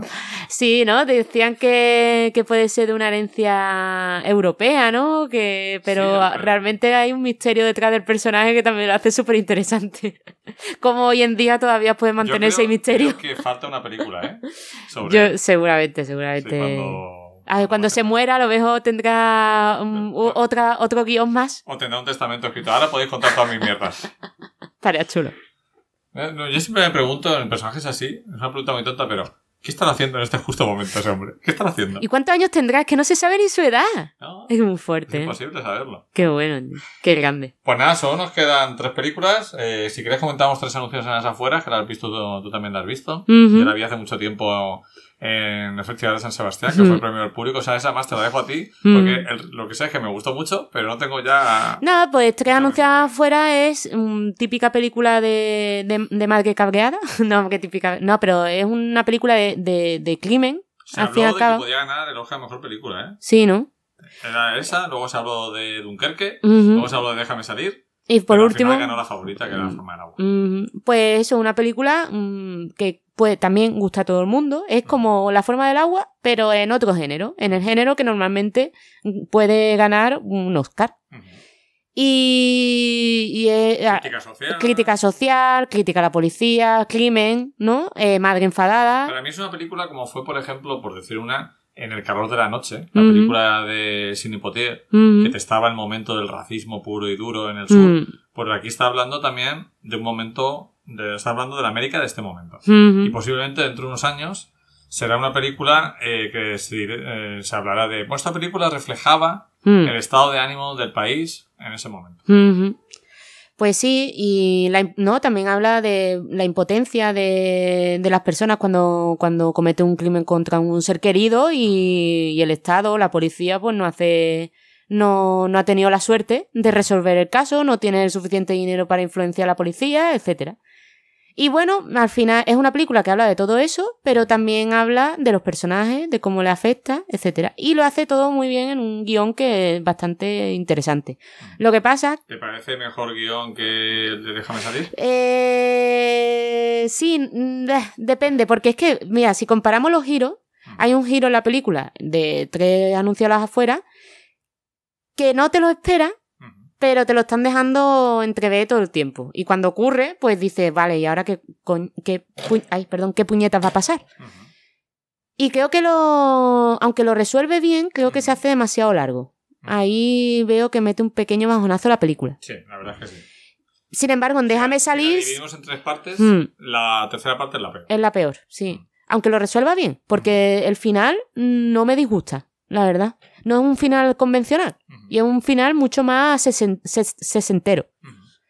Y sin embargo, en Déjame salir, al revés, cuando se descubre, cuando hay un giro de guion, eh, la película toma un ritmo, aunque no sea el ritmo mismo de la, de la, de la anterior, de la trama que estaba llevando, pero sí que lo resuelve, creo, a mi entender, mejor. Y nada, un- una película pues en- entretenida, un- cómoda y de ver y que creo que le puede gustar tanto a, a tus padres, ¿no? Y a mis padres y a nosotros, ¿no? Ha, fu- ha funcionado bastante bien en taquilla. Mm. Y yo, por- para terminar con ella, destacaría el hecho de que el personaje de Frances McDormand sea un poco la reivindicación de huir de lo políticamente correcto. Es una tía que dice lo que le sale de las pelotas, Mm. que incluso usa la violencia en algún momento Mm. dado. Y me parece estupendo que le hayan dado el premio, porque Mm. también es un poco eh, reivindicar ese derecho de salirse un poco del tiesto de vez Sí, de, de derecho al cabreo, ¿no? Que somos humanos y no siempre vamos a estar midiendo las palabras y diciendo todo para no molestar a nadie. Molestas a la peña, luego te disculpas, como ha pasado siempre, y ya está. Mhm. Sí, Porque sí, no vas sí. a estar ahí, ahí tragándotelo todo todo el tiempo. No Mm. es bueno para la salud. Lo que pasa que me, me enfada también esta película. O sea, esta película no, sino lo que le pasa a Frances McDormand, que parece que le tiene que pasar algo terrible para que ella pueda decir todo lo que le dé la gana, Claro. ¿sabes? Qué, qué pena, ¿no? porque, que estemos claro. así. Te- Mm. Quizás lo que está un poco diciendo el, el McDogan, ¿no? O sea, Mm. no, Solo si te han matado a una hija, entonces ya puedes Mm. salir Ah, sé totalmente honesto, ¿no? No hemos, no hemos hecho spoiler porque No, eso la película arranca así. Sí, o sea, sí. la hija ya está muerta. Sí, sí. Es lo que pasa a Mm. bastante a posteriori de, Mm. de- de la muerte de la hija. Mm. Nos queda Florida Project, que tú todavía no has podido. Yo no la he visto, pero sí que destacaría pues el uso de, del- de la cámara, ¿no? De-. Del punto de vista de los niños, que pues me, me resulta interesante que lo haya elegido así, puesto que si los protagonistas son niños. Un poco como que menos- japonesas clásicas. Exacto, sí, el por el, de la cámara está. Lo que estuvimos hablando, que en, en los planos occidentales normalmente siempre está a la altura de los ojos cuando estás de pie o de sentado en una silla. Porque nosotros los occidentales comemos sentados en una silla y en una mesa. Exacto. Sin embargo, los orientales tienen ese punto de vista, el de sentados pero en el suelo, que es la el punto de vista pues a la misma altura que los ojos de los niños cuando están de pie, y el, también el, el de de pie, ¿no? Exacto. Y claro, pues ahí puede ser paralelismo, ¿no? Con, con el cine asiático. Sí, sí, no, aparte la... A mí la película me, me, me parece que es muy innovadora en cómo cuenta la historia. Mm, No hay un hilo conductor claro, sino Mm. que son diferentes... Documental, ¿no? Es Casi, ¿no? casi documental. Me gusta muchísimo que hay eh, algunas cosas terribles que se cuentan con total naturalidad como la ven los niños. Sí, es Porque que... los niños, bueno, incluso vamos a ver, yo no he vivido en ese, en ese estado de marginalidad. Mm, Pero sí que de niño, por ejemplo, vivíamos en casa de mi abuela y hacíamos cosas y veíamos cosas en el barrio y era como una mano más. eh, o era un juego o... Forma parte del juego, Y- ¿no? Exacto, y además es que eso lo refleja súper bien, porque la parte del principio, cuando están ahí escupiendo a, a un coche, etcétera, sí. y, la y cuando lo van a limpiarlo, ¿no? Que la chica a la que le han ensuciado el coche, que es también una niña, se Ujú. pone eh, a jugar con ellos y a ayudarles a, a limpiar el coche. Y al final la dueña del coche acaba siendo casi Eh, una confidente de los niños. Exactamente, pero que te das cuenta de que los niños, que para los niños ellos tienen un mundo interior Mm. y no un mundo propio y una forma de relacionarse distinta a los adultos y que los adultos no podemos comprender eso, es su lógica y ya está, o sea, y hay que respetarla. Claro, ¿no? Mm. o sea... Y lo explica, ahí lo refleja bastante bien. Yo creo que es la lógica es infantil. empática con los niños, empática con las madres solteras que aparecen en la película. Mm, Personaje maravilloso de William Dafoe. mm, Muy diferente a sus personajes de raro, de malo. Aquí es. Hostia, me voy de caña con este hombre. que- Mm. Que es santo varón, ¿no? Y me gusta mucho eh, cómo te cuenta lo que hace la madre de la protagonista a través de los baños de la niña. O sea, que yo digo, ¿por qué? Yo estaba diciendo, ¿por qué me sacan tanto, tantas veces a la niña en la, en la La bañera, ¿no? Y luego, cuando te lo descubres, es brutal. Y atención a uno de los mejores finales de los Sí, ¿no? últimos años. Es decir, es impresionante Tengo ganas de verla. Más cómo ganas de- termina esta película eh, total, o sea, siendo totalmente diferente al resto de la película. Parece que se sale de madre. Es un canto de esperanza. Después de todo lo que has visto, increíble. A mí me parece la película independiente de 2017. Una de las películas porque, Mm. Por ejemplo, cuando dieron los eh, Spirit Awards, los premios de cine independiente, hay cuatro o cinco películas muy interesantes que no creo ni que lleguen a España. Eh, pero de las que hemos visto, a mí me parece la mejor. Mejor que Agos Story, mejor que Lady Bird. Sí, Mm. sí, para mí sí. Y que Most Beautiful Island. También, también. también. No, a mí eh, lo único que me ha molestado un pelín en esta en los 20 minutos que he visto papel hoy de hater. de ¿eh? hate total. Decir lo que, Sí. lo malo. Eh, bueno, pero otras veces ya cambiaremos el papel. Eh, es la que cuando usa los planos fijos con el gran angular, que lo usa bastante, eh, deja la, el efecto el efecto óptico de la óptica. Sí, O sea, el defecto. De la óptica lo, lo mantiene. Que a mí me molesta, pero Ujú. porque yo soy, estoy obsesionada con la línea recta. Porque es una maniática. Porque soy una maniática, tengo toque en eso. Sí, Y no porque... hay cualquier cosa que se sale ya. No, y porque, por ejemplo, hay, hay otras películas y... Yo eh, decirte, sinceramente, que ni me di. Ni te diste cuenta, pues yo sí me di cuenta. en- Es que hay, un, hay Claro, una... No sé si se- cómo se nota más, en pantalla grande o en la tele. En la tele, creo Claro, que se nota mucho más, claro. grande. Es que en pantalla grande no se nota tanto. Claro, yo a verla en una pantalla pequeña, Como que te metes más en la narración. pues a, a mí eso me molestó al verlo en pantalla pequeña, sobre todo en la en- tiene varios planos que son súper eh, simétricos. Y o cuando se va la luz en el hotel, en el motel, empiezan a salir la- las personas que, oye, que se ha ido la luz y tal. y está todo- Y está todo en un plano mm, supuestamente frontal, ¿no? A, que se ven todas la- la- las puertas, ¿no? Del, del motel hacia el patio. Y claro, hay las barandillas, la- las propias puertas y todo, pues aparecen distorsionadas en los, en los bordes. Y eso a mí me molestó porque hay otras películas en los años 70 y 80 que usan mucho también la- la- los planos generales de, y frontales eh, con la arquitectura y, mm, y eso no pasa, porque usan otro tipo de lente o porque esa distorsión pues la corrigieron, lo que sea. A mí me molestó en la película, eh, no desvelo nada importante de la Mm. historia, eh, pero una película que no es nada pacata, que no es nada conservadora, hay una escena de una mujer mayor desnuda en la piscina, Mm, que está prohibido estar desnudo haciendo topless, y Mm. los niños van allí a mirar las tetas, que está como con esto que se ponen para ponerse más morena, Sí, y está todo milimétricamente medido para que nunca se le vean las tetas. Ya. Y digo, joder, tío. o sea, así son. Eh, Mm. Además, parece que yo creo que si hubiera sido una chica joven lo hubieran sacado. Mm. Es como no sacar a una abuela en tetas. Pues coño, mola Mm. también que sacar a la abuela en tetas, ¿no? Pues sí, el propio puritanismo, ¿no? Que la autocensura, ¿no? Autocensura, De- Para, que no, para no tener problemas. Porque Mm. he hecho una película tal y a ver si por esto me van a joder la vida. De hecho, eh, yo creo que no está entre las nominadas porque es más incómoda que Lady Bird o que... Seguramente, seguramente sea por eso. Porque habla de lo peor. Y además de es Estados Unidos. Mm. Sí, que quieran o no, Cal- Call Me By Your Name es, tan- es italiana y aparte sucede en Italia. Mm. Ahí Y en los 80 no es actual, no es marginación actual en Estados Unidos, No, ni es... decíamos, no, como decía, seguro que los de Hollywood piensan que los, los europeos vamos desnudos por la calle. así. Bueno, Mm. te dejo a ti Sí. el hilo invisible. Uy, no, no, no, no me dejes sola, no me dejes sola. No te dejo sola, te dejo que empieces tú y que digas todo lo que te ha gustado para no, no chafarte, que he dicho yo muchas veces lo que me ha Vale, gustado. vale, vale. Pues nada, El hilo invisible. eh, me pareció una película.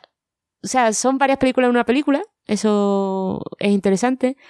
Luego me pareció una película que parecía que iba a ir por otro lado, que te iba a hablar más pues del mundo de la moda, de a un poco bio- biopic iba a parecer, aunque no fuera, aunque Está- dice que está inspirado en Valenciaga. Sí, ¿no? tú a decirme eso que, iba a tratar, pues, eso, más en la figura de él y tal. Y sin embargo, es una película que habla de las relaciones amorosas de una pareja. Eso lo hizo también Paul, Paul Thomas Anderson, el Mm. director, que me parece Mm, quizá el mejor director de Hollywood actual. mm, Eh, lo hizo en The Master, por ejemplo. mhm, Que es una película que mucha gente no le gusta. A mí sé que es una película difícil, pero me parece estupenda. Eh, se vendió mucho que era sobre el, el fundador de la cienciología. mhm, Pero no es tanto eso, sino que habla de cómo eh, se usa el tema de la religión en Estados Unidos, ¿no? Mm. Y otras muchas cosas. Entonces yo creo que hace eso, ¿no? Como que deja entender que es una figura real, pero no le interesa el biopic Mm. Thomas Anderson. Sí, está guay en el tema del contexto, ¿no? Que lo mm, contextualiza es un entorno conocido, real, eh, con- puede ser un personaje real o no, y eso pues te sirve para enmarcar la película y sentirte ya pues más cómodo, mm, no teniendo que crear un mundo desde cero. Eso creo que es una buena, una buena forma de, de empezar, no con un papel en blanco, ¿vale? Entonces sí que la película está súper bien ambientada, aunque suceda casi todo el tiempo en espacio interior.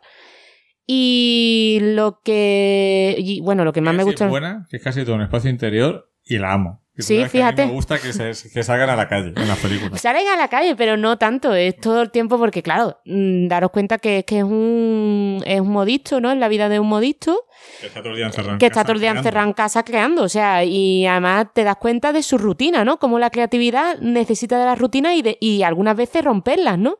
Y de eso hay, eh, en parte te habla de eso la película, ¿no? De, de, de las rutinas que necesita alguien en su día a día para seguir siendo bueno en su trabajo, de la dependencia de un mecena, de tener, de que alguien llene la, la hucha todos los días.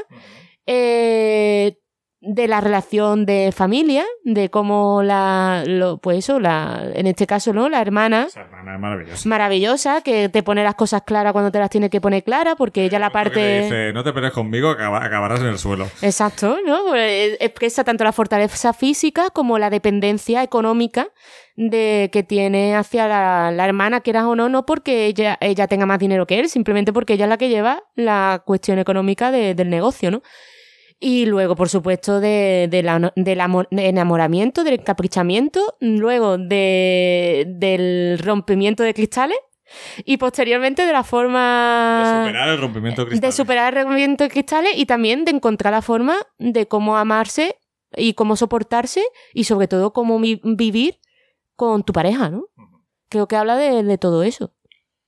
Es que yo creo que mm, La forma del agua es una película para, o sea, para poner en Netflix. Y El hilo invisible es una película para poner en las filmotecas. Hmm. Eh, Que ya estás ya poniendo como en un nivel, ¿no? ¿O qué? claro. Quiero decir, ¿Estás haciendo nazi, nazismo de Na- película? Nazismo, de, nazismo cinematográfico, me explico. Eh, muchas películas de hoy en día son buenas, divertidas, Hmm. pero en el fondo son mm, poca sustancia, son muy superficiales. Esta película, eh, hay películas que hablan de, ena- de enamorarse y son muy bonitas. Hmm. Hay películas que hablan del rompimiento de cristales y dices, hostia, esta película ya es profunda. Mm. Esta habla de enamorarse, nada. De hecho, el otro día Gonzalo decía, es que no me gusta que se enamoran tan rápido. Es que no le importa eso a... Mm. Habla de enamorarse. Habla de cuando se te rompen los cristales porque se te rompen en un momento dado. O sea, las Mm. personas no son perfectas. Tú idealizas a tu pareja y luego, pues, la escuchas tirándose pedos y Mm. tienes que superar eso. ¿Vale? Y luego, eh, habla, va más allá, que es lo que no suelen ir nunca a las películas y menos americanas, de, bueno, nos pasa esto, eh, somos personas imperfectas, Mm.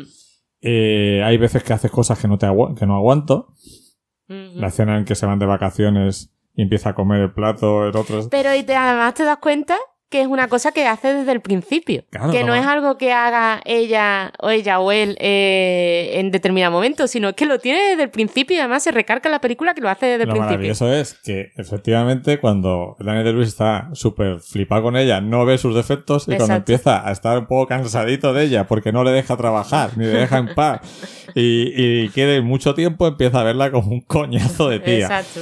Pero ella reacciona, Mm. eh, muy, no vamos a desvelar nada de lo que pasa, pero la película también habla de cómo eh, es así de jodido, pero cuando los seres humanos nos sentimos en un momento de debilidad, es cuando eh, nos acercamos más al otro, Mm. a la pareja. Cuando nos sentimos fuertes, parece que vamos un poco a nuestra bola. Mm. Pero cuando estamos jodidos, cuando Mm. estamos malitos, Mm. ya sea mental o físicamente, es cuando buscamos los, los achuchones y que no. Mm.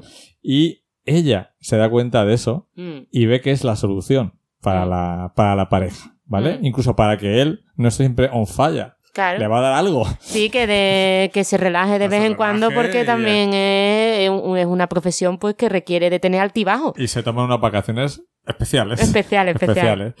Eh, me recordó mucho a Muerte en Venecia de Visconti, Mm. pero al revés. Los que hayan visto la película entenderán lo que quiero decir. Me recordó a La Siena del Mississippi, la maravillosa historia de François Truffaut. Mm. Los que ya la hayan visto ya saben por dónde van a ir los tiros del giro del hilo invisible. Me recordó a la escena en, en el leitmotiv de lo que ocurre, me recordó al seductor, la película de Don Siegel con Clint Eastwood.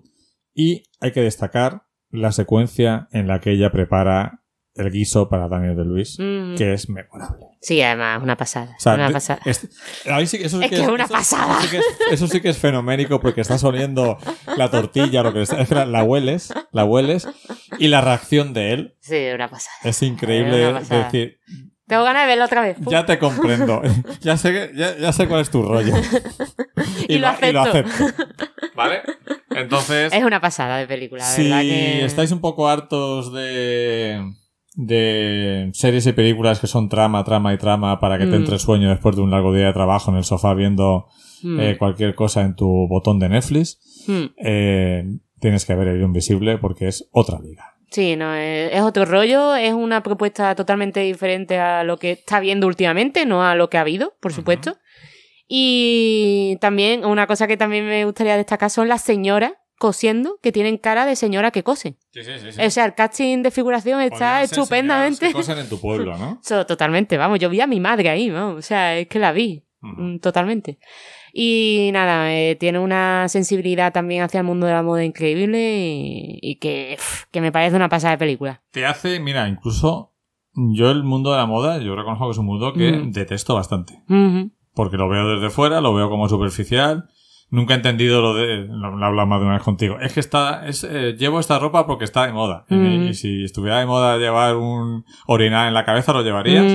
Pero me hace entender mucho el mundo de la moda, de, lo, de los modistos, mm, y te hace comprender algo que yo ya sabía, pero que esa película lo, ve más, que es un arte. Cuando sí, es bueno es un arte. mm, Incluso los mensajes secretos dentro de Mm. los trajes me Mm. parece una idea magnífica.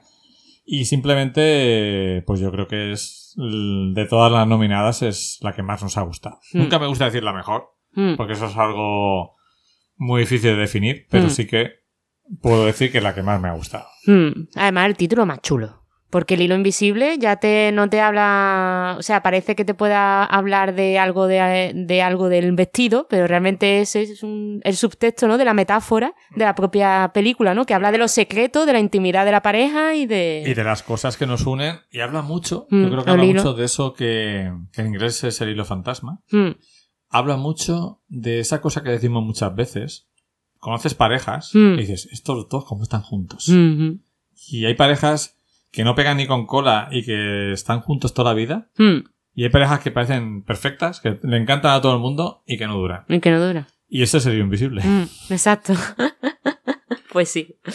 Mejor no podía haber, haber terminado de hablar de esta película. Pues nada. mm, recomendarla a todos los que no habéis visto. Exacto. Películas como Hilo Invisible, Mm, o Freya Project, o Yo Tonya, que han sido menos vistas que otras. mm. Y esperamos que eso haya ayudado a. Estas películas dentro de poco, algunas ya están en. Algunas ya están por ahí. Mm. Y otras saldrán en breve. Pues ahí tenéis una larga primavera y verano para recuperarlas. Pues sí, nada, que volveremos próximamente. ¿Cuánto tiempo hemos dedicado a esto? Mm, al final, a ver, voy a mirar, voy a mirar. ¿Cuánto llevamos? Ah, no, aquí lo paré ya. Eh, una hora treinta y seis de grabación. Nos hemos propuesto una hora. Bueno, Bueno, eh, no hemos ido. ya recortaré algo. Ya, ya, Puedes recordar al principio. Sí, en fin.